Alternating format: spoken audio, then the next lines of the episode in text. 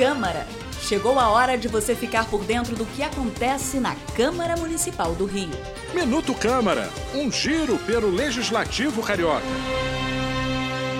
A Comissão de Saúde da Câmara do Rio promoveu uma audiência pública para discutir a possibilidade de implementação da internação compulsória de usuários de drogas em situação de rua na cidade. A medida foi defendida recentemente pelo prefeito Eduardo Paes.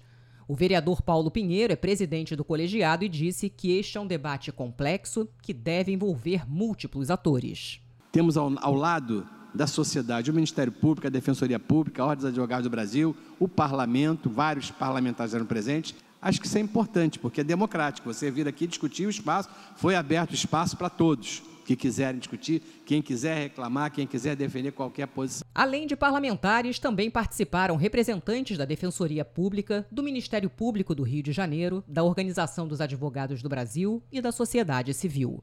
Eu sou Ingrid Bart e este foi o Minuto Câmara. Minuto Câmara, um giro pelo Legislativo Carioca.